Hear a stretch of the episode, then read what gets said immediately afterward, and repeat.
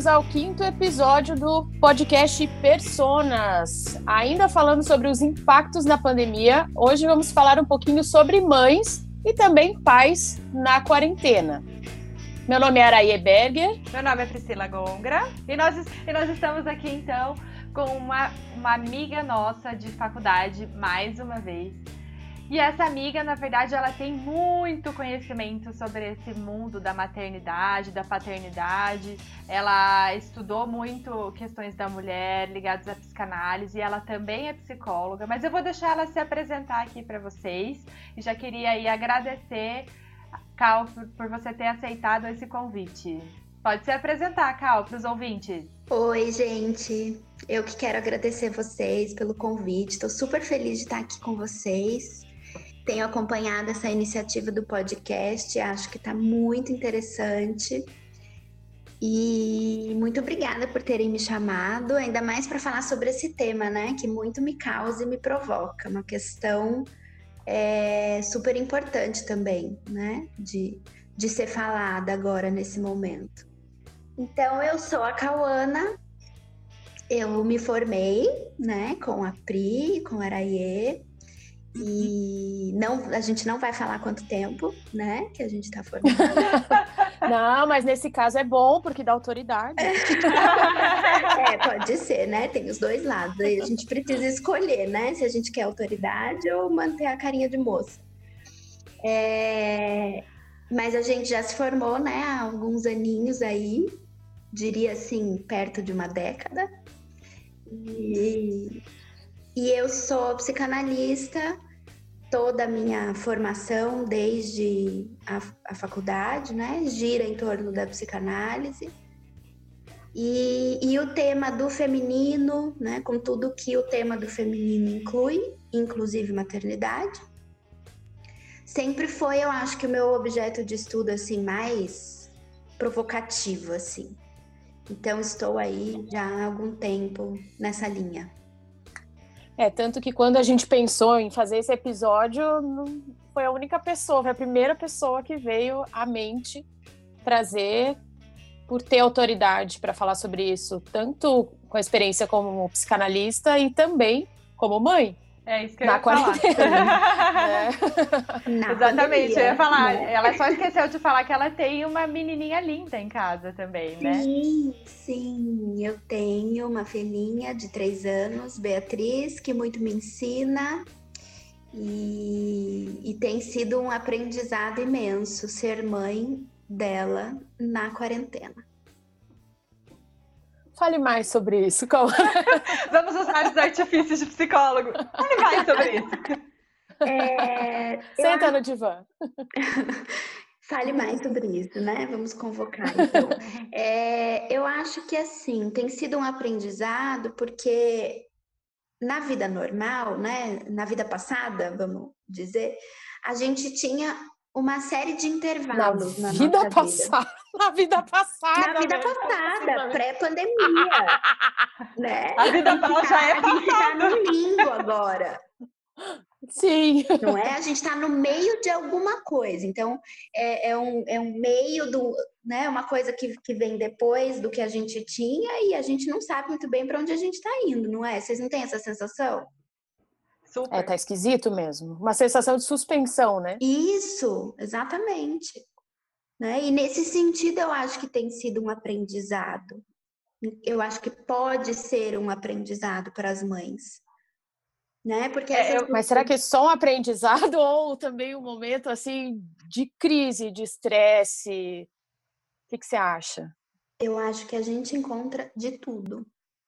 Né? Eu acho que é, tem aparecido tudo.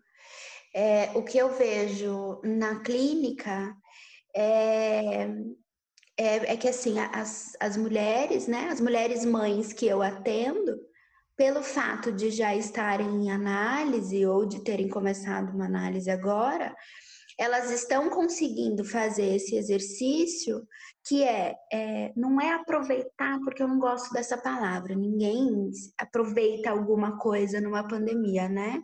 Mas de usar esse momento para fazer um exercício interno de reavaliação das coisas.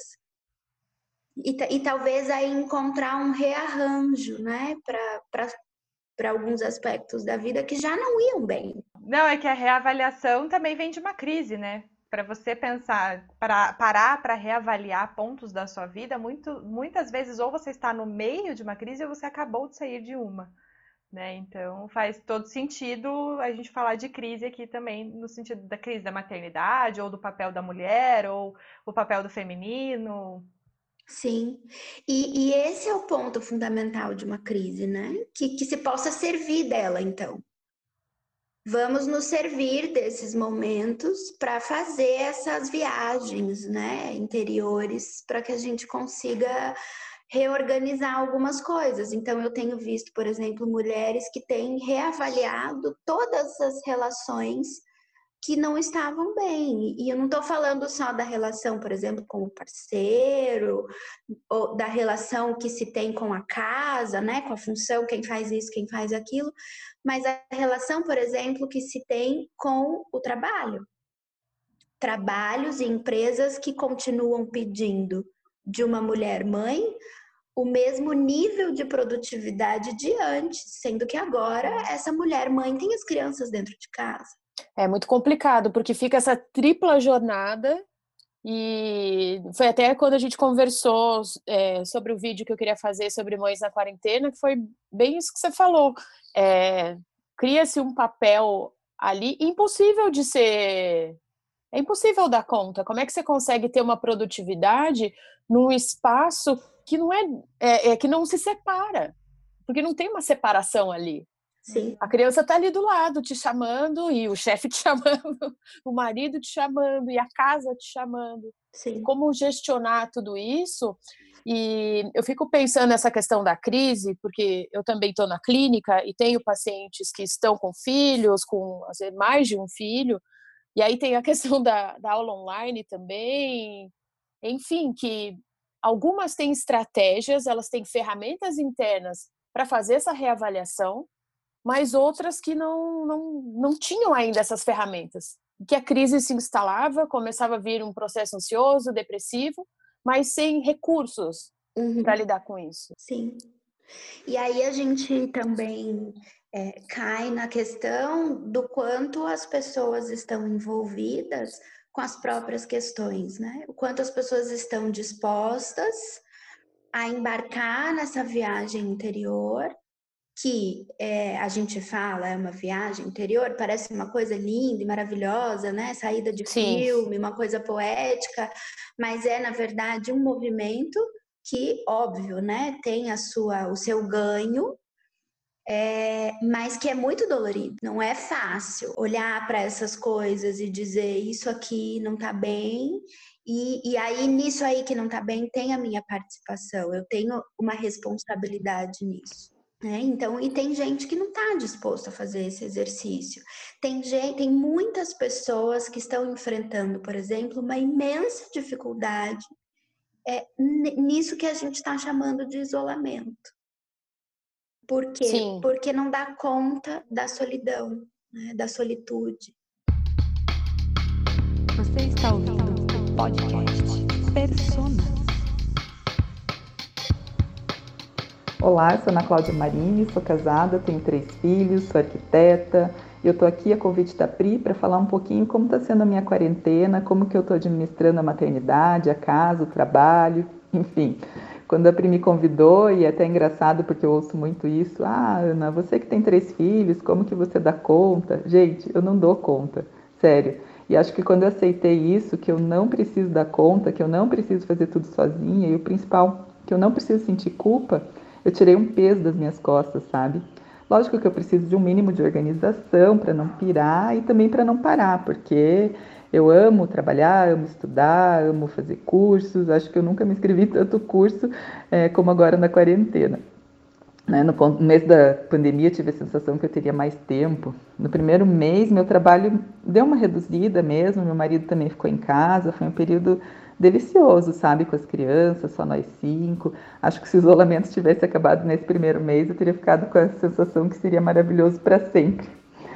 É, enfim, o isolamento continuou, a vida e o trabalho tinham que continuar, né? Aquela sensação de férias do primeiro mês foi acabando, começaram as aulas online das crianças, que foi outro desafio, né? Quem tem mais de um filho sabe que cada um tem um tipo de necessidade, né? Principalmente pela diferença de idade, acontecem as brigas. É, mas também percebi que eles estão aprendendo a lidar com isso, sabe? E perceber isso neles, dar essa autonomia para eles lidarem com, lidarem com seus conflitos, tem sido uma das coisas mais ricas para mim. É, isso é um exemplo de que eu não preciso estar no controle sempre, né? É uma lição e é um alívio também, né? É, enfim, estamos aí entre altos e baixos, né? E para finalizar, que eu acho que eu já falei demais, não sei se eu respondi o que a queria saber, talvez uma fórmula mágica de como ser mãe, esposa, dona de casa, cuidar da carreira. Não tenho essa fórmula. Só sei que com amor, com vontade, tendo momentos de pausa para tomar um fôlego e continuar, tudo dá certo.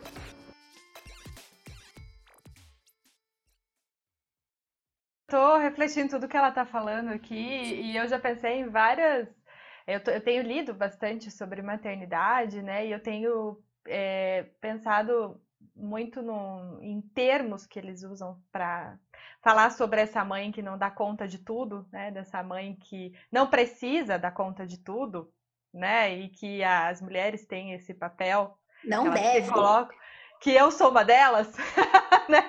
Vamos falar um pouco aqui a real, mas que eu também sou uma delas que tenta o tempo todo se cobra por essa questão de fazer tudo. Eu li, o, eu estava lendo um livro que, inclusive, a própria Cauana me, me deu de presente sobre as mães e os bebês de, de, do, do Winnicott, que ele fala o termo de mãe suficientemente boa, que eu já tinha escutado, mas eu nunca tinha lido o livro dele falando sobre esse termo, né, essa frase que ele usa. E ele realmente faz a gente refletir o quanto não precisa você fazer tudo, porque o teu filho ele também tem que sentir a frustração, também tem que sentir a falta, tem que sentir a angústia, tem que sentir, né, é, os seus sentimentos que também não são sempre positivos e que não precisa ser sempre positivo, enfim. E eu eu comecei a refletir realmente em mim isso, né, o quanto eu preciso ser boa o suficiente o tempo todo ou não, né?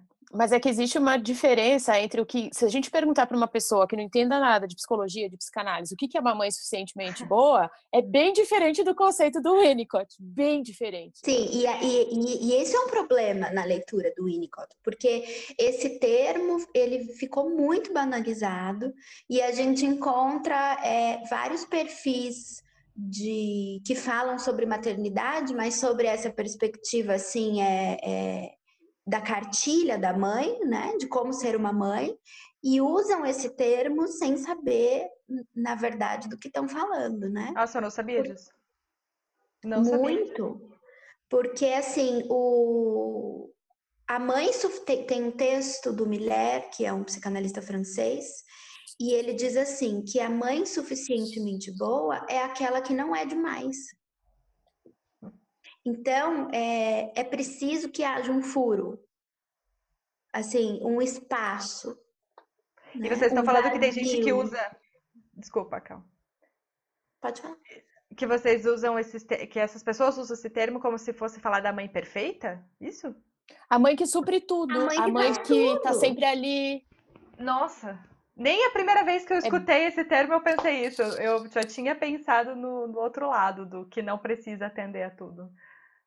Mas eu acho que aí entra, Pri, nessa questão do que culturalmente seria uma mãe boa, porque ela deixa a primeira coisa, eu entendo que ela deixa de ser mulher. Uhum. Ela deixa de ter controle sobre o próprio corpo e ela se torna domínio público. E a, já é um pouco.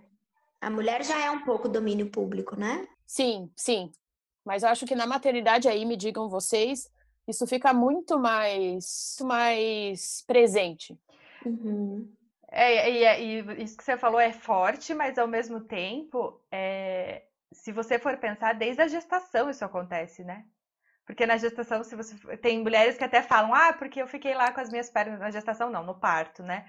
Fiquei com as minhas pernas abertas, veio um monte de enfermeiro, médico me mexeu em mim, pôs a mão em mim, enfim, então a questão do corpo realmente chega. Desde esse momento eu já ouvi relatos de mulheres falando que não, parece que o corpo não pertencia a elas mesmas mais, assim, já pertencia a quem estava ali na sala naquele momento, ou seja, a sociedade, né? Enfim, bem forte isso, mas é verdade.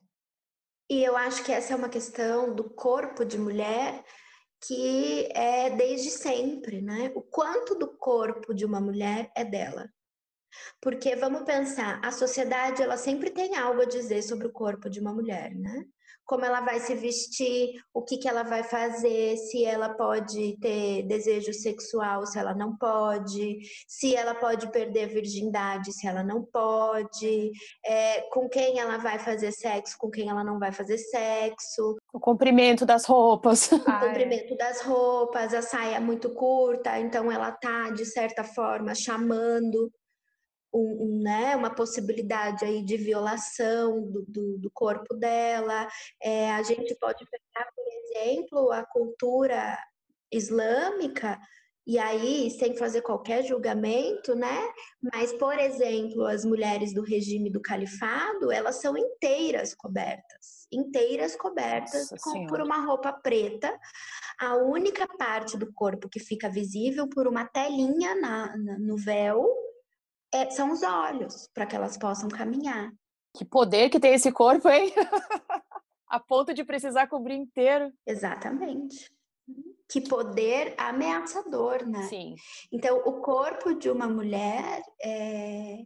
ainda existe a ideia de que ele é de todo mundo e de que todo mundo pode dizer o que, que uma mulher vai fazer com o corpo dela. É, eu vi um relato esses dias, por isso até que eu estava pensando nessa questão de domínio público, que já vem da história da mulher, desse corpo desde pequena que manda, né, fecha as pernas, né, senta como uhum. mocinha, enfim, que a gente é ensinada a ser mais tensa do que os homens, obviamente. Muito mais. Mas eu vi um relato de uma mulher que ela estava grávida e a barriga já estava visível. E ela estava tomando um café em um lugar e uma mulher chegou e deu um tapa no copo e falou assim: grávida não toma café. Então, Meu Deus. Tipo, tipo, quem é esta pessoa que pode se colocar nesse lugar de, sabe, de interditar alguém ali? Sim. Eu achei... E isso que você fala é muito interessante porque é uma coisa que a gente escuta muito das recém-mães, né?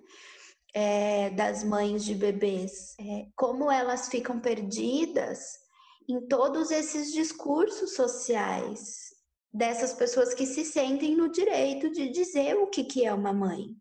Então eu vejo que hoje é, eu escuto muito as mulheres falarem a gente tem informação demais. Eu diria que o problema não é a informação, Informação não é um informação de qualidade nunca é um problema. O problema é como essa informação chega e sem que essa mulher busque a informação. Então é o tal do palpite, né? E aí é muito difícil entender o que, que é do meu desejo enquanto mãe, o que, que é do meu maternar singular e único, o que, que é da minha invenção do que é ser uma mãe e o que, que é do outro, da minha mãe, da minha avó, da minha tia, da vizinha, das minhas amigas que dizem isso e aquilo, é assim, é assado. E o termo do Winnicott é justamente o avesso disso. Porque o que ele vai dizer, e que a gente encontra em toda a teoria psicanalítica, é que é justamente na recusa da mãe, quando uma mãe pode dizer: Olha, filho, eu te amo muito. Você é a coisa que eu mais amo no mundo. Mas, Mas eu amo outras coisas também, além de você. Eu amo meu trabalho e agora, olha, eu quero, eu vou sair trabalhar. Ah, mãe, por favor, e a criança chora e se põe desesperada na porta do elevador. E a mãe sinto muito, agora eu vou para o meu trabalho. E por mais que, claro, fique ali às vezes um. Saia chorando. Deus, né? Isso, mas é, mas é uma mãe que vai, né? É uma mãe que vai. Sim, senão, é... senão ela, ela, devora. A mãe que não vai é a mãe que devora, que fica Exato. na simbiose. Então, não tem nada de bom nisso. Essa é a diferença. Então, é uma mãe que, quando ela pode recuar um pouco, quando ela pode recusar ser mãe um pouco, aí tem uma possibilidade de emerger um sujeito. E, e ao contrário, não. Sim, é presença e ausência, né? Porque senão fica ali no, no Ouroboros mesmo. Ah, é uma criança entupida de presença materna. Sim. E é como você falou, não tem nada de bom nisso. Meu nome é Fabiana, eu sou sócia de uma consultoria de capital humano, trabalho basicamente com busca e seleção. Eu tenho dois filhos, o João Antônio de dois anos e oito meses e a Cecília de um ano e um mês. E a gente está em home office desde que as escolas fecharam. A gente já teve aqui alguns momentos em relação à, à pandemia, à quarentena. A gente no começo achou que não ia dar conta, ia ficar tudo muito confuso e de fato ficou. Mas com o passar do tempo a gente conseguiu se organizar e fazer com que o negócio fluísse de uma forma um pouco mais harmoniosa. E eu tenho tentado enxergar isso como realmente temporário e enxergar o lado bom do negócio, né? Que é você ficar mais perto dos filhos, poder acompanhar um pouco mais de perto o desenvolvimento deles e tal. Então, no final das contas, acho que entre uma reunião e outra ali você consegue estar um pouco mais perto da família, que é o que importa no final das contas, né? A gente está aprendendo com isso que o que importa mesmo é a família. Então acho que tem mais ganhos do que perdas aí nesse processo.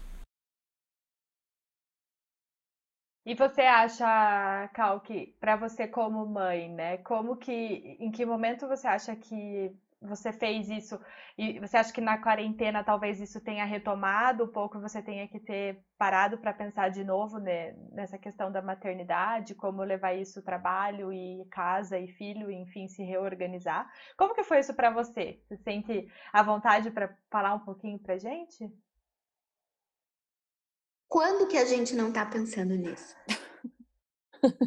Revendo isso e, né? E as voltas com isso. Eu tô sempre. Eu, antes de, de pensar em ter filho, eu já falava de maternidade. As mulheres falam de maternidade, não é preciso ser mãe para falar de maternidade. Nós temos todas mães, uhum. né? Então a gente é, tem, a, tem uma relação com, com a maternidade que independe de, de ter filho ou não. É, eu, eu, eu, eu, eu sofri um pouco assim no meu pós-parto, isso que eu estava contando para vocês, né? Dessa profusão de discurso a respeito do maternar de uma mulher. Então, eu tive um pouco de dificuldade de conseguir me separar disso, desse empuxo social, sabe? De dizer é assim, tem que fazer livre demanda, tem que fazer tem que dormir junto. Tem que, tem, tem que, tem que, tem que, né? Tem que, tem que, tem que. E aí eu me vi num ponto em que, de fato, assim, eu não, eu não, eu não, eu não encontrava saída para fazer uma invenção do que seria a minha maternidade. E aí, bom, ainda bem que a gente tem análise para isso, né? É por isso que eu estava falando para você dos recursos. Acho que nesse sentido a gente tem uma vantagem é, por estudar, por estar próxima é, também de uma parte teórica, porque de alguma forma eu acredito que dê um pouco mais de recursos, assim, para até para reflexão mesmo, para essa autorreflexão, para falar, não, pera lá. Porque tem pessoas que são engolidas pelo social, pelo que a tia fala, pelo que a avó fala, que às vezes até atravessa o cuidado e fala, não, é assim que você tem que fazer. Então, às vezes você ter esses recursos ajuda, você fala, não, pera lá, dá licença, deixa que eu vou fazer do meu jeito, de se autorizar a fazer da a sua própria maneira. Sim, inclusive você falando agora me lembrou de um estágio que eu fiz na faculdade, numa UTI neonatal, inclusive a Carla, uhum. que esteve aqui com vocês é, num episódio, era minha companheira de estágio. E, e aí era muito interessante porque eram então bebês que precisavam estar na UTI neonatal ou porque tinham nascido prematuros, né, ou porque com algum problema de saúde. Mas o que a gente mais acompanhava era a história da, do nascimento prematuro e aí uma dificuldade no estabelecimento do vínculo entre a mãe e o bebê, é, porque tinha uma incubadora no meio, né? E, e como era o nosso trabalho? que, que a gente fazia basicamente? A gente autorizava essa mãe a ser mãe dessa criança. Não era a incubadora. É, sabe, a incubadora não era a mãe da criança, a enfermeira não era a mãe da criança, a médica não era a mãe da criança, o, o monitor cardíaco não era, era ela. Então, era, era basicamente a gente colocar, nomeava esse mal-estar, né, e dava uma palavra é, pela qual essa mãe pudesse acessar alguma coisa ali do bebê e dizer: não, é, é meu mesmo, nasceu muito pequenininho e por algum motivo a gravidez não foi até o fim, como deveria, mas é meu. Olha, tem os meus olhos. Sou eu que sei o chorinho dele. E aí vem a culpa materna, que é feroz, quando aparece, aparece com muita ferocidade. Então, as mães diziam basicamente assim: eu não dei conta de levar a gestação até o fim. Meu corpo não foi o suficiente. Era isso que aparecia no fim das contas, assim, né? Na angústia e, e no discurso. E aí o trabalho era dizer, enfim, são as contingências, são os riscos de qualquer gestação, por esse motivo, por aquele, né? Pressão alta, diabetes, enfim, são coisas que acontecem com o corpo de uma mulher e há saída para isso, né? Através da palavra é possível encontrar uma saída para isso. E sim, elas encontravam. Então, era assim, foi um trabalho muito bonito e quando você estava falando disso, eu eu lembrei. E você falando da culpa materna, me vem muito também, é que você falou até, ah, a culpa materna é feroz, né? Mas a questão da, dessa carga emocional da maternidade, né? Então, a, a, a, como essa culpa, ela, ela tá junto com essa carga que segue a vida da mãe até Deus sabe qual a idade do filho, né? Mas segue. Para sempre. É para sempre. Ao infinito e além. Como diria o, o Buzz Lightyear. Exatamente. Sim, é para sempre. E aí é, também é, é, importante né, a gente tocar nesse ponto, é, que é a diferença do peso de uma parentalidade para uma mãe e para um pai, para uma mulher e para um homem. E claro, a gente não pode generalizar, é, mas no geral é infinitamente maior a carga emocional de uma mãe do que de um pai.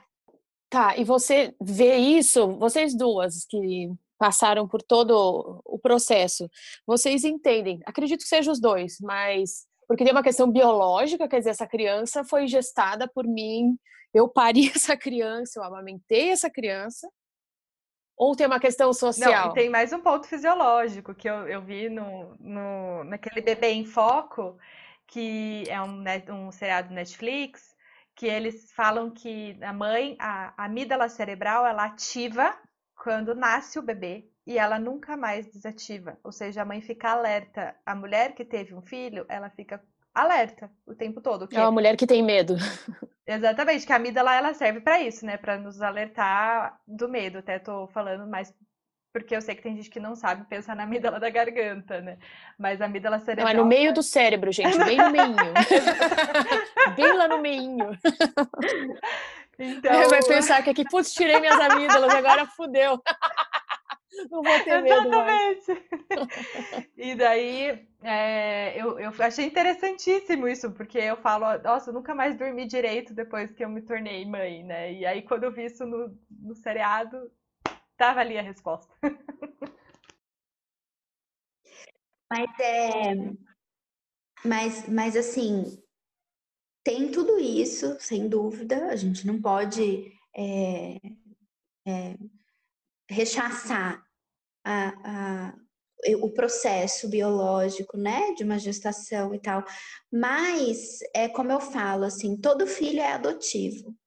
Então, o filho que se gesta e que se pare, eu preciso adotar, né? Alguém precisa adotar essa criança. Perfeito. Sim. No seu desejo. Sim. Se não, é um corpinho. Sim. Como diria o Freud. Né?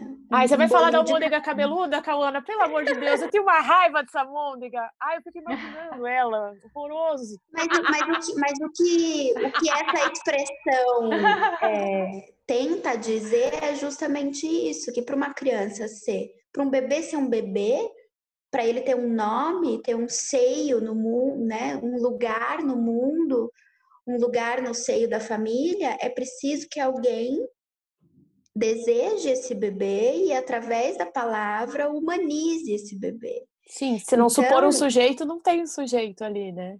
Exatamente, né? Então, é, tudo isso, a gestação, o parto, esse estado de alerta, de não dormir, né? Porque fica lá e, e- e, enfim, a criança faz, você já acorda, e é porque passou pelo desejo materno. Sim. Isso está inscrito na relação. Porque se não tiver inscrito, gente, sem brincadeira, o bebê pode chorar a noite toda, a mãe não vai escutar.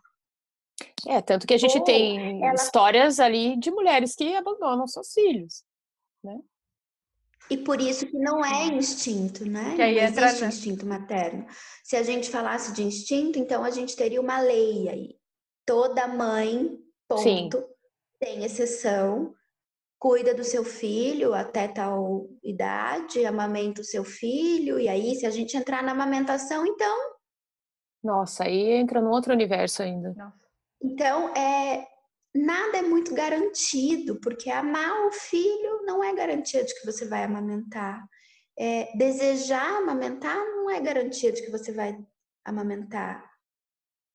Não é, é querer ter um filho, por exemplo. A gente tem aí a, a, a questão de muitas mulheres contemporâneas. Eu quero ou não quero ser mãe?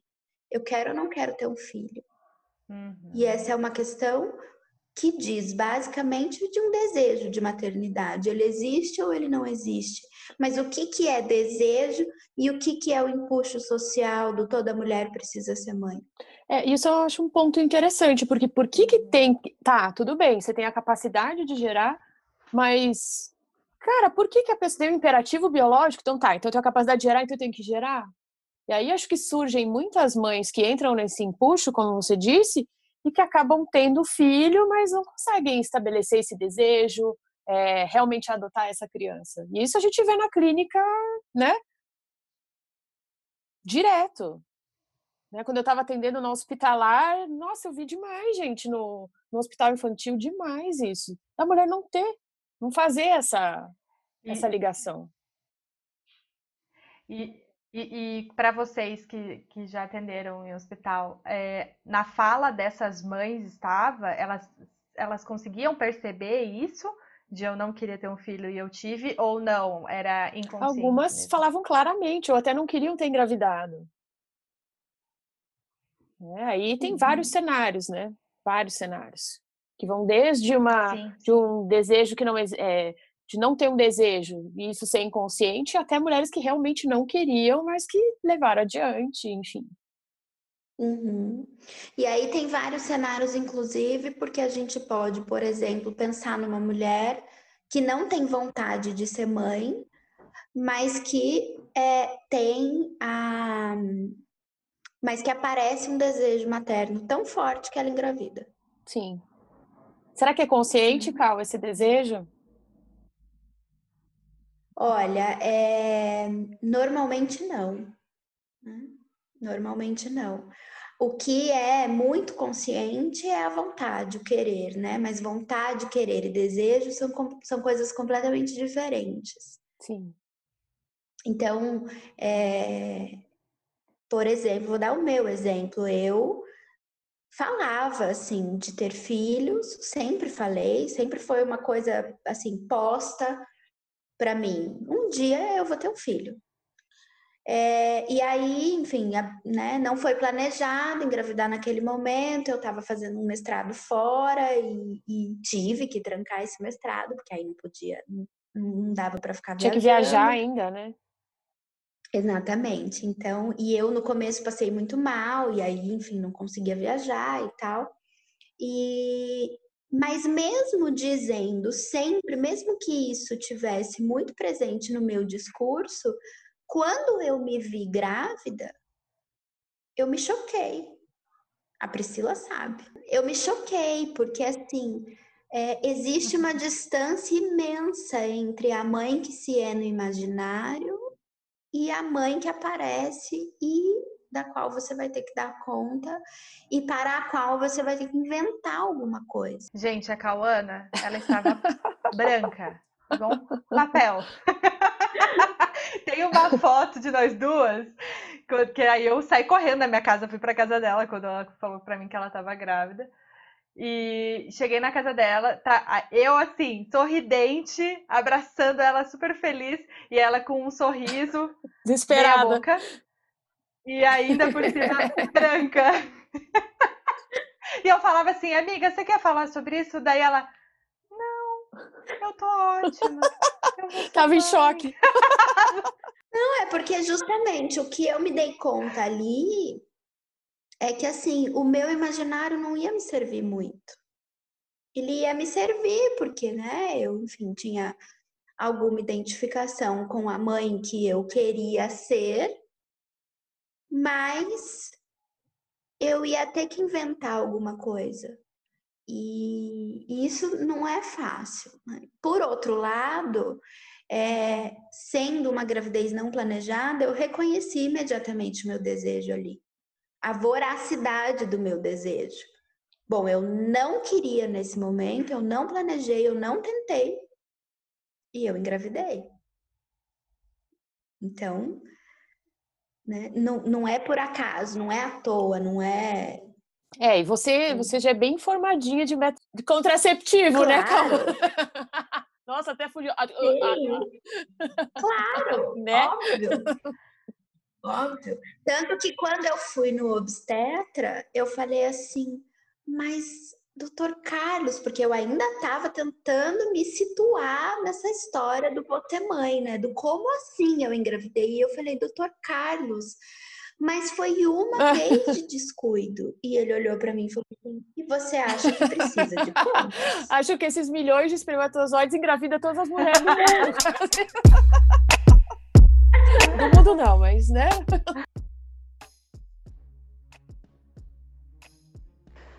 Oi, eu sou a Carol, sou mãe do Dudu de dois anos e nove meses. E aqui estamos em quarentena desde o dia 21 de março, são quase cinco meses em casa. Já passamos por muitos altos e baixos. E hoje, mais do que nunca, eu entendo aquele ditado de que é preciso uma aldeia para criar uma criança mesmo com a consciência de todo o nosso privilégio, numa situação tão triste para o mundo todo, é notável o quanto eu tenho pouco a oferecer para o meu filho. A nossa rotina antes incluía passeios ao ar livre, idas ao hotel, até o parquinho, coisas simples que foram excluídas da noite para o dia e eu tenho certeza que eram fundamentais para o desenvolvimento dele. Somado a isso vem o cansaço, a angústia de não saber quando isso acaba, as tentativas de manter os pensamentos equilibrados, tudo isso enquanto uma criança de quase três anos segue a pleno vapor com essa energia que não acaba nunca. Então, maternidade na quarentena está sendo realmente aquele mantra de um dia de cada vez, tentando pensar assim para não enlouquecer. Então é isso. Né? É isso. Então, sim, são muitos cenários. São muitos cenários aí possíveis numa maternidade, né? A maternidade é uma vivência, é, como tudo do feminino, de uma singularidade que eu diria que beira até uma solidão. Né? Assim, as mulheres elas podem ser representadas as mulheres e as mães, elas podem ser representadas pelos seus direitos. E é por isso que a gente tem aí muitos movimentos dentro da esfera feminista de representação de direito. Uhum. E aí a gente precisa tomar um cuidado justamente para não cair na armadilha de achar que a mulher pode ser representada de todo. porque não pode.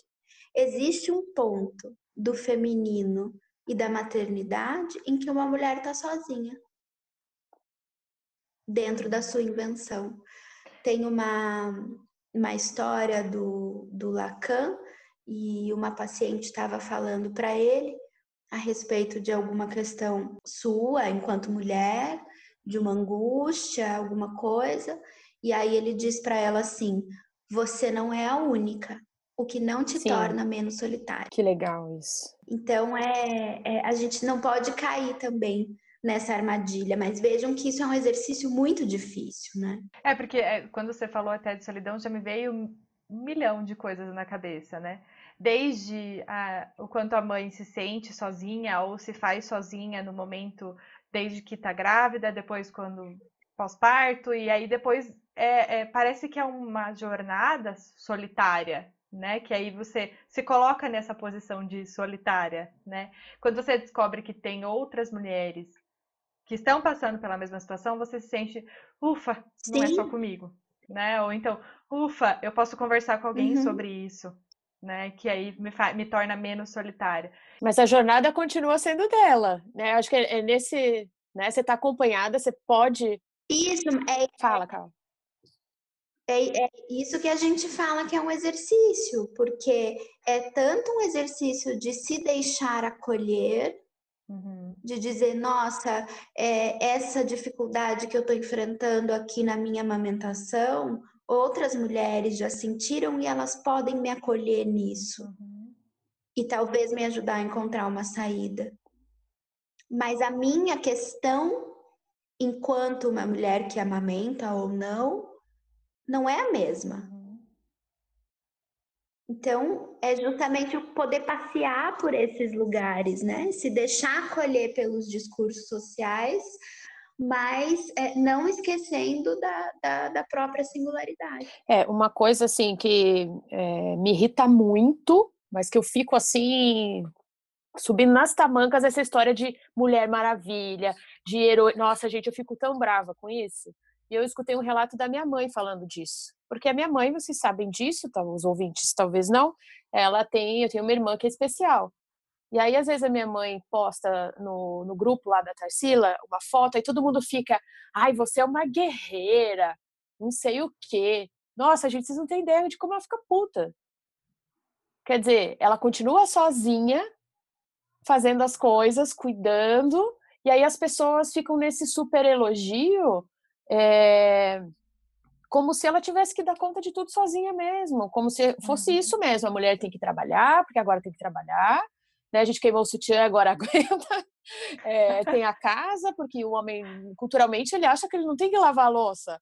Né? Como assim? Vou ter que, como assim vou ter que fazer comida? Que história é essa, né? Não é, é o termo do pai... ajudar. É, é o termo do ajudar que você falou. É, ai, ai que lindo, você tá, você tá de babá hoje. Nossa senhora, falando para pai passeando com filho, sabe? Tá de babá é o cacete. É meu filho. Que história é essa que tá de babá? Tô é. ajudando. É. Sim, sim. E aí é, que a gente precisa pensar que essa história de uma mãe que cria um filho absolutamente sozinha e não é dessa solidão que eu estava falando, né? Porque isso é um sintoma social. Uhum. Isso é um absurdo. É um absurdo.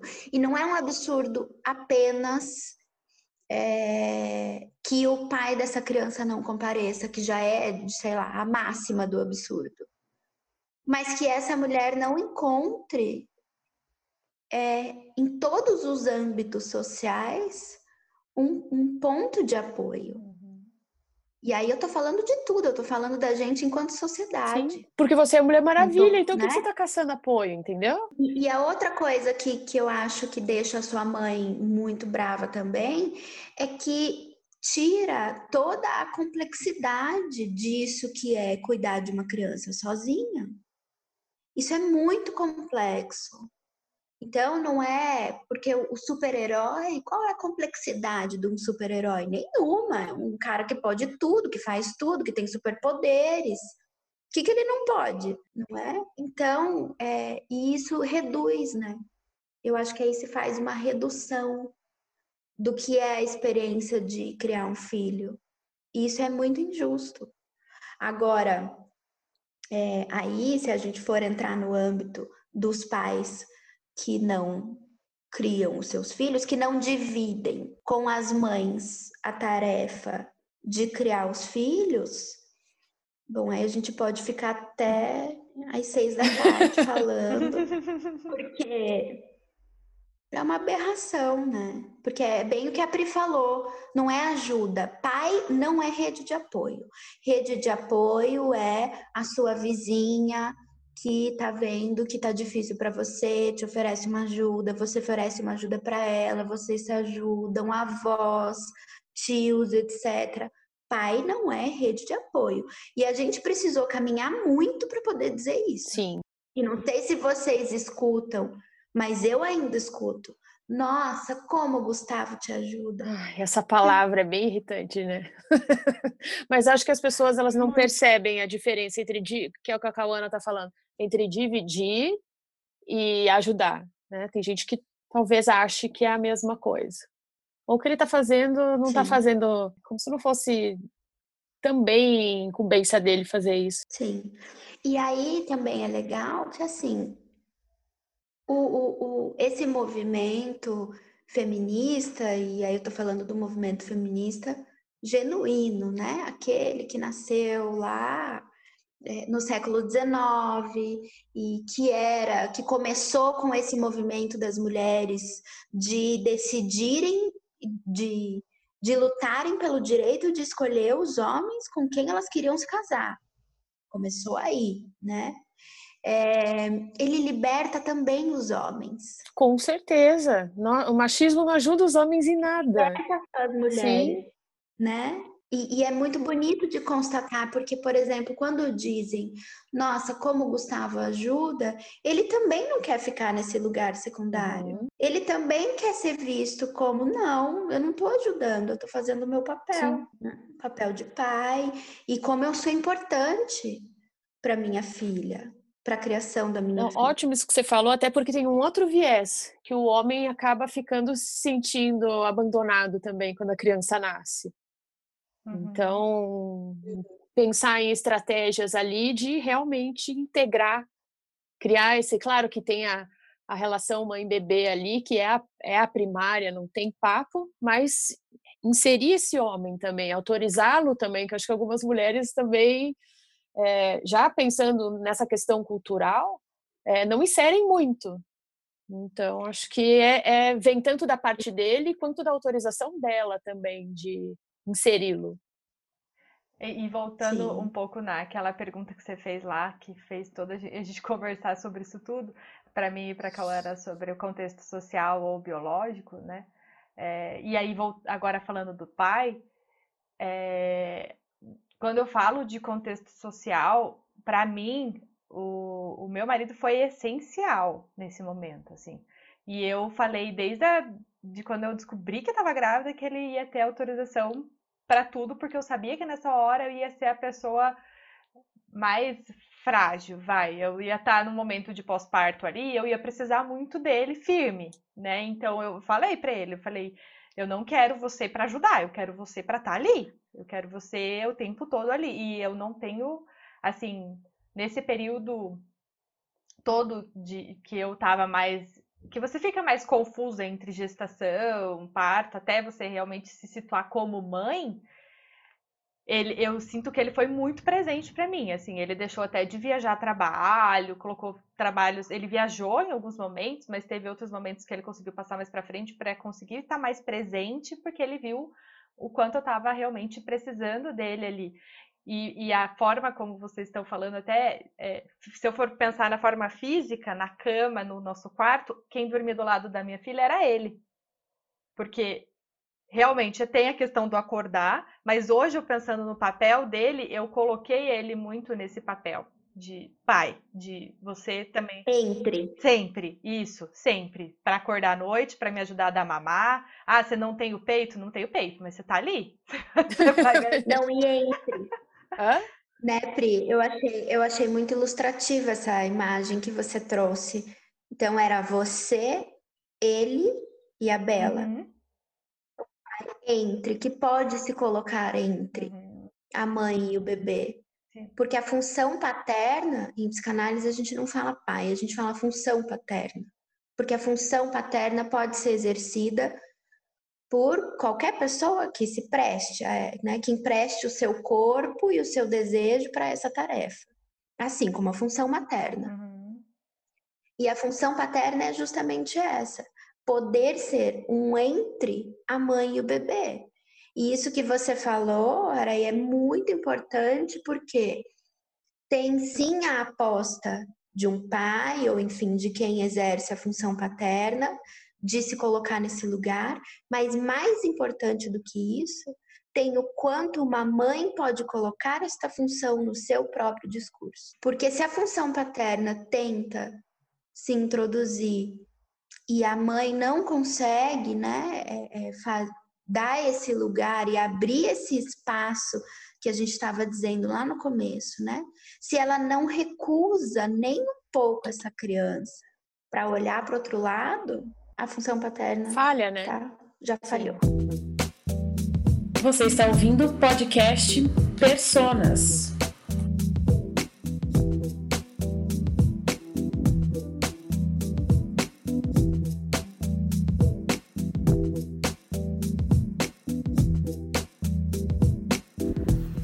Olá, meu nome é Flávio, sou marido da Pri, pai da Bela, de dois anos e meio.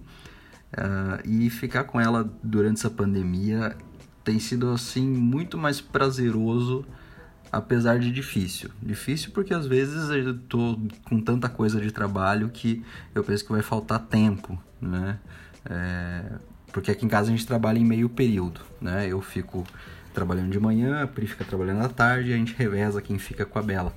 É o único jeito que a gente encontrou de fazer funcionar e para os dois conseguirem produzir alguma coisa. E ao mesmo tempo poder brincar com ela por mais tempo acaba acalmando os ânimos em situações aí de estresse, né? Se a gente pega algum dia estressado no trabalho, é, é muito bom você simplesmente poder ir para um quarto do lado e ver a Bela dando risada, conversando ali com a Cogujinha ou com a Cacaúga, falando para correr, pegar o bumbum da Bela. Isso renova qualquer energia. E se não der tempo para trabalhar, sempre tem a noite, né? Depois que ela dorme. E eu não sei, eu gosto de pensar que a Bela vai lembrar desse momento como aquele tempo que papai e mamãe estavam sempre ali do lado dela, brincando o dia inteiro. Ela tem até um pula-pula aqui dentro de casa que foi presente da Bisa. É, então, assim, dá um aperto no coração sempre que ela pede para ver a, a vovó, o, o, nono, o tio, amiguinho da escola. Mas, pelo menos, a gente tem aí a tecnologia para poder fazer uma, uma chamada por vídeo e matar um pouquinho da saudade. É, mas é muito bom, acho que criou um, muito mais proximidade assim com ela. E, e eu sinto que ela percebe isso, que ela vai levar isso como uma memória boa.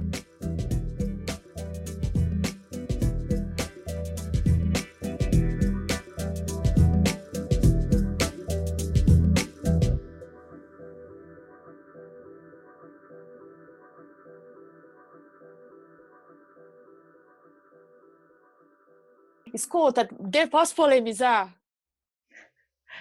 Ai, Vai, vai. Tem que ter um pouquinho. Eu quero saber o que, que vocês acham, que eu achei assim, o O do Borogodó, eu acho que até a Cauana fez uma postagem sobre isso, fez um texto sobre isso. Fez, fez, fez sim. Que Eu é, sei o que você já sabe, falar. né? Que é essa história do povo ter metido pau no Tami por ele na Natura, por ter chamado o Tami para fazer e representar esse lugar agora no Dia dos Pais. Uhum. É. A Pri até me mandou ontem Uhum. um vídeo e, e aí eu falei para ela, sim, eu já escrevi, né, sobre isso. Eu acho que, sei lá, dois dias depois de, de ter saído a, a propaganda, eu já me meti a escrever lá o negócio, porque é justamente isso que a gente está dizendo. A função paterna, gente, ela não está garantida por sexo, por gênero, por virilidade. Eu acho interessante, foi uma coisa que eu apontei no texto que eu escrevi, que é o quanto as pessoas ainda fazem uma associação entre paternidade e virilidade, poder, força. E, e em psicanálise a gente entende que a principal função de um pai é justamente transmitir a falta, é justamente poder dizer: eu não sou todo-poderoso, eu também sou castrado. Vamos lembrar, castrado, a gente está falando em termos simbólicos, né? Psicanalíticos. Ninguém é castrado, não, mas depois a gente põe... Ninguém é, mas todo mundo é, na melhor das hipóteses. A gente põe né? um, um, um glossário depois. Mas lembra, Isso. gente, complexo de Édipo, parará, aquelas fases e tal, tal, tal. É. Eu, eu... O que, que significa ser castrado, né? Ter passado pela operação simbólica da castração significa internalizar a falta e dizer eu não sou tudo, não há completude, eu não posso ser tudo e vem cá, meu filho, deixa eu te contar que você vai crescer e vai ser assim também. Sim, tem uma, tem uma função social importantíssima que a gente não seja só instinto, enfim, né? Importante uhum. ter um Sim. Sim. Né, uma barradinha importante aí para viver em sociedade. Claro. Eu, na verdade, eu não tinha visto o comercial. Eu, eu não eu consegui ver, eu só vi uma foto. Então, olha só. Eu, eu, eu, vi uma postagem no LinkedIn que eu, inclusive, eu denunciei, porque eu achei que foi péssimo a mulher ter colocado isso no LinkedIn. Mas ela colocou lá que ela achou um absurdo. Ela colocou até uma, uma figura, que é aquelas figuras que, inclusive, compartilham no Facebook, assim. Ah. Vamos boicotar a Natura é, porque fez uma propaganda com transexual. Ai, nananã, que babaquice. Faz um absurdo. E eu fiquei indignada, porque eu fui ler os comentários. Tinha gente, obviamente, contra ela, né? Falando, inclusive, que era absurdo ela ter postado no LinkedIn, que foi a minha visão, e teve um monte de gente falando que ia denunciar, porque uma postagem dessa você não precisa pôr numa rede social profissional. Vai porque é crime, homofobia, gente. Exatamente. transfobia. Inclusive é crime. É, por, né? ah, por acaso, você vai lembrar, assim, que transfobia é um detalhe básico, né? Tá aqui, Aí eu, eu fiquei, assim, indignadaça, aí é, só que logo depois, acho que porque eu denunciei essa, veio uma outra postagem de uma outra pessoa da rede, é, que inclusive era homossexual, falando dessa propaganda e falando que a Natura deu. E era uma pessoa da área da comunicação de uma empresa, falando que a Natura ganhou mil pontos. Ela pode ter ganhado haters, mas ela ganhou mil pontos. Porque é, ele falou, ah, inclusive eu sou da área de comunicação, a pessoa de comunicação deve estar tá maluca com, com, um monte de comentário e post que deve estar tá tendo que responder agora. É, mas aí tá, fui lá, curti, comentei e tal. Depois eu falei, ah, vou assistir o, com o comercial. No final das contas, ela não, ele, né, o Tami, não aparece no comercial. O que que é? Ele é um influenciador digital, então ele é o garoto propaganda da Natura. E que na, no comercial em si não tem nada, não tem. Tanto que eu vi um vídeo de uma de uma youtuber falando assim: você encontrou o Tami ali? Não, né? Então, assim, as pessoas acho que nem viram o comercial e já estavam falando. Não, não tem. Isso. Eu procurei. Quer dizer, é só de pensar na possibilidade de colocar né, alguém trans nesse, é, muito louco, mas tem. Gente, eu gosto quando acontece essas coisas porque cria choque de alguma maneira. Por mais que um monte de gente babaca aqui vendo falar, tem um choque para as pessoas pensarem também um pouco, sabe? Uhum. Então, eu acredito que tem, tem aquelas que rechaçam, ai, que absurdo, e não sei o quê. Tem aquelas que apoiam e tem aquelas que param. Opa, mas peraí, vamos parar para pensar. Tem um monte de homem que não não exerce essa função, exerce mal e porcamente. Pô, tem uma pessoa que cumpre essa função paterna. Então, acho que tem uma reflexão aí, apesar dos hates, e isso é crime, né? É. É que, na verdade, não, ele não precisa estar mesmo no comercial. Basta que se associe é. a paternidade uhum. com uma figura que não é a figura clássica da paternidade. Uhum. Mas aí o que precisa ser discutido é essas pessoas que se sentem ofendidas são as pessoas que não fazem um exercício de pensar o que faz um pai, o que é um pai, que tipo de pai eu sou. Uhum. Não, elas ficam nesse plano, que é um plano muito superficial, de associar a paternidade com o pai biológico que registrou, que doou o seu espermatozoide, Uhum. né? Enfim, e ponto. E quase que ponto, e chega, e já fez. E, E não sei gente, se tiver algum, leit- algum ouvinte aí que ficou incomodado com isso, eu só tenho uma coisa a te dizer. Vai fazer terapia, tá? Porque tem questões da sexualidade aí a serem vistas. É. tá? Mas vou te falar, aí que essas pessoas não vão para análise ou para né? terapia ou para psicoterapia, não costumam Ah, gente, ir. mas vai. E aí, E, e até vou te dizer que ainda bem, viu? Porque você já imaginou, né? O Lacan dizia isso, não, não é para todo mundo. E os canalhas, eles não vão fazer Os análise. canalhas, eu adoro essa palavra isso. canalha. E, Adoro. e assim, eu fiquei, eu E para um fiquei caralho. assim, pro- Adoro. e para um caralho. Adoro para um caralho também. Amo. É, mas eu fiquei chocada, porque eu ainda fico chocada, que no meu perfil do Instagram, Hum. quando eu escrevi esse texto, teve uma pessoa que foi dizer que era um absurdo aquela propaganda. E assim, gente, tá posto no meu perfil a pessoa que eu sou. Calma, mas você tem Ali um tá hate, posto. minha amiga. Isso significa que você é oficialmente uma influenciadora digital. Perfeito. Mas é, é- e é assim, né? Porque, então, mas tá fazendo o que aqui? E foi embora, né? Claro, foi embora. Mas é, sabe, é uma coisa que não não dá para entender. E eu fico me perguntando, mas o que que traz uma pessoa? E é, e é engraçado, porque eu sei o tipo de texto que eu vou escrever, que é o texto que eu vou perder seguidor Uhum. né? Eu imagino, porque eu não fico olhando, mas eu sei. Por exemplo, se eu me, me botar lá a falar de política, pode saber que muita gente vai embora. Mas eu fico perguntando, mas estava aqui fazendo o quê? Sendo que em tudo que eu digo, isso tá Não, posto, você tá bem, não, A tá bem posi- claro. né?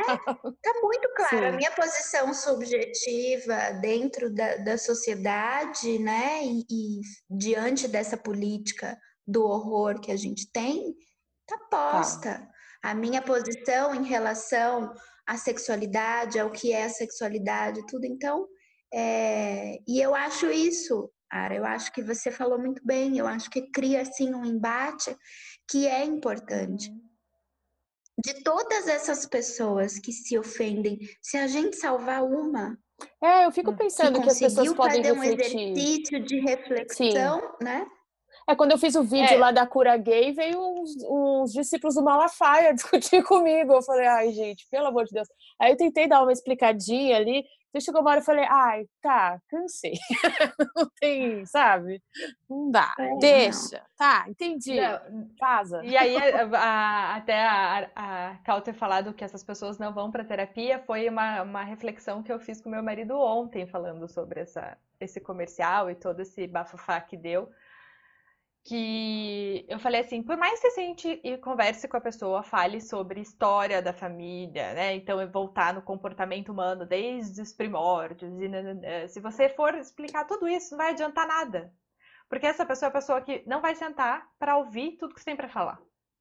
Essa pessoa ela não tem Sim. essa paciência. Para ela é aquela crença dela e acabou. Não, É e o medo, né? Nas piadinhas de homossexual, tá estabelecido um medo gigante de homem com homem que você vê em churrasco, assim, sabe?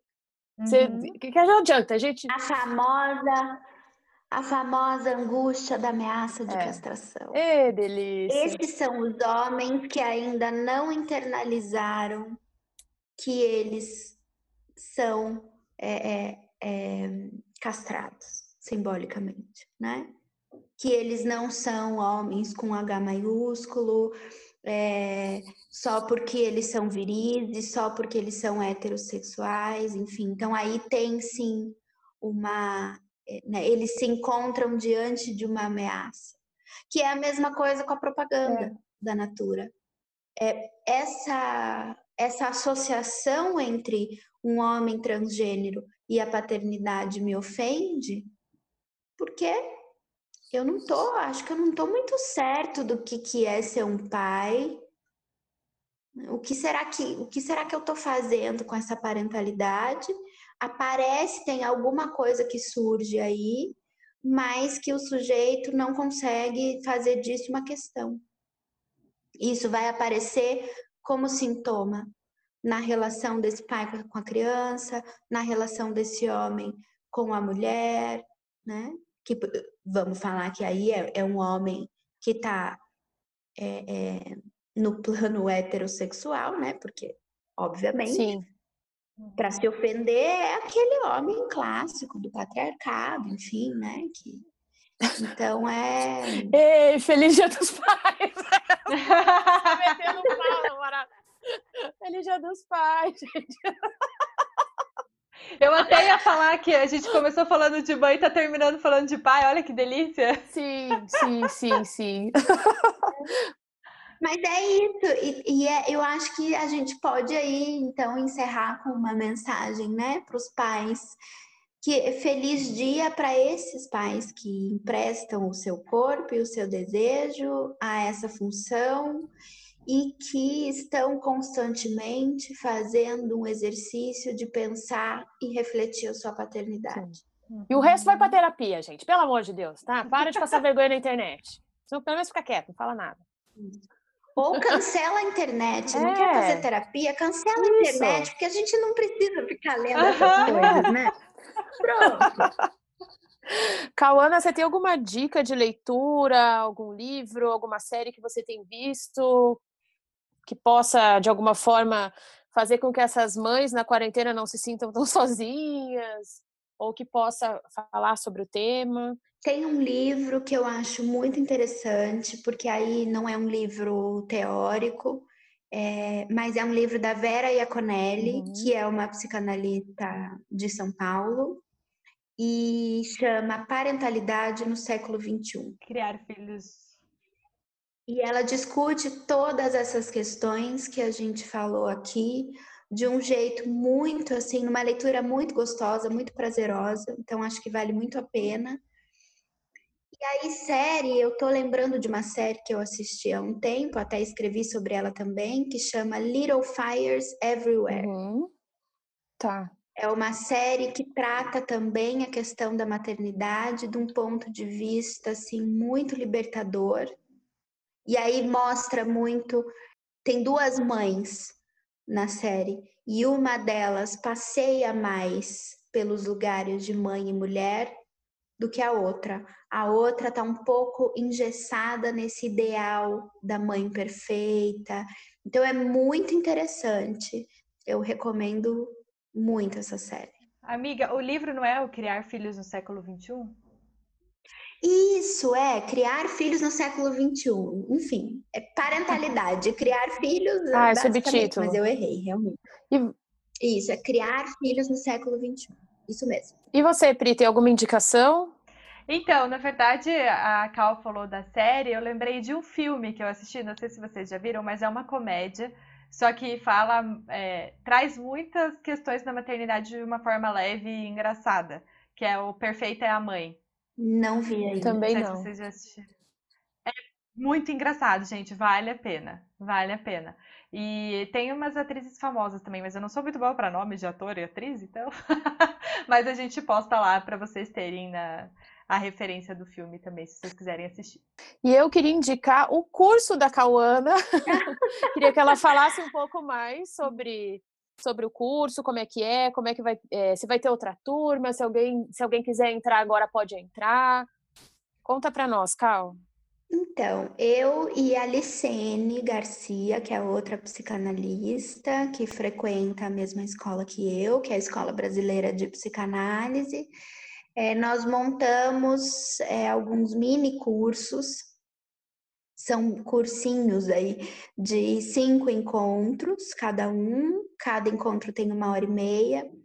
O primeiro, que é o que está rolando agora, é sobre o feminino na psicanálise, mas esse já, já começou. Mas aí em outubro a gente vai ter um muito interessante que se chama Maternidades. E a gente vai falar. E, gente, esgotou, esgotou voando essas, essas Sim, vagas. esse primeiro foi assim, 70 vagas em 10 dias, assim, uma semana, 10 dias.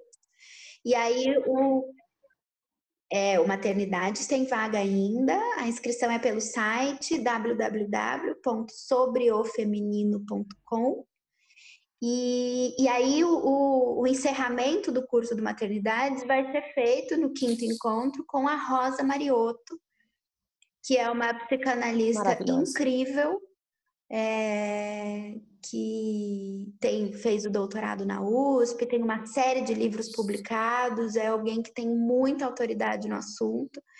Então, recomendo vivamente o curso é, principalmente pela participação da Rosa. Então vamos às redes sociais. Cal, conta pra gente, você é uma escritora excelente, então conta onde é que é, quais são suas redes sociais, onde que você publica seus textos. É, eu tenho um Instagram que chama cauana com c ponto mestre e ali eu publico, enfim, o que me vem à cabeça, o que eu acho que é publicável, algumas coisas que me rondam, questões. Tem um pouco de psicanálise, tem alguns contos, tem bastante coisa de filme, série. E assim, gente, o que ela está dizendo que é publicável, tipo, são textos maravilhosos, não, incríveis. Vocês assim. são minhas, não, vocês são minhas amiguinhas de faculdade. É. Vocês são não, muito suspeitas. Não. Cauana, eu sou... Não, não sou suspeita, porque eu sou uma chata. Eu sou extremamente crítica, eu só elogio aquilo que eu realmente, o que eu realmente gosto, senão eu fico quieta. É, e testão na internet comigo também, só funciona se ele é bom, se não é bom, eu não leio inteiro não. É, é, test... é, fia, hoje em é dia ler 10 linhas, nossa senhora, engajou, entendeu? Leu até o final, meu Deus. É verdade, né? E às vezes eu coloco uns textos que é do tipo, continua Sim, nos comentários maioria, né? e fala, ai, gente, eu escrevi demais. a maioria.